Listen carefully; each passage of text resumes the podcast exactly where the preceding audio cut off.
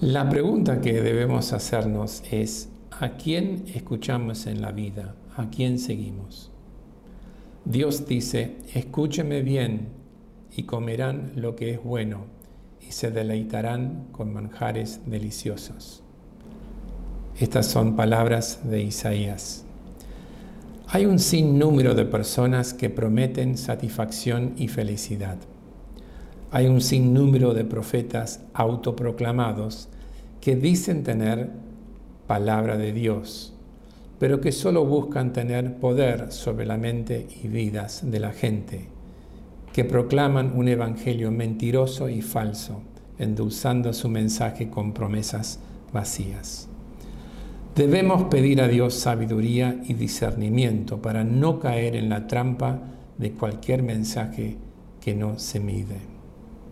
Correctamente, entendido a la luz de la palabra de Dios, que en sí fue inspirado por el Espíritu Santo. Necesitamos tomar un tiempo cada día para buscar la presencia de Dios, escuchar su voz, meditar sobre su palabra y ver cómo aplicarla a nuestra vida.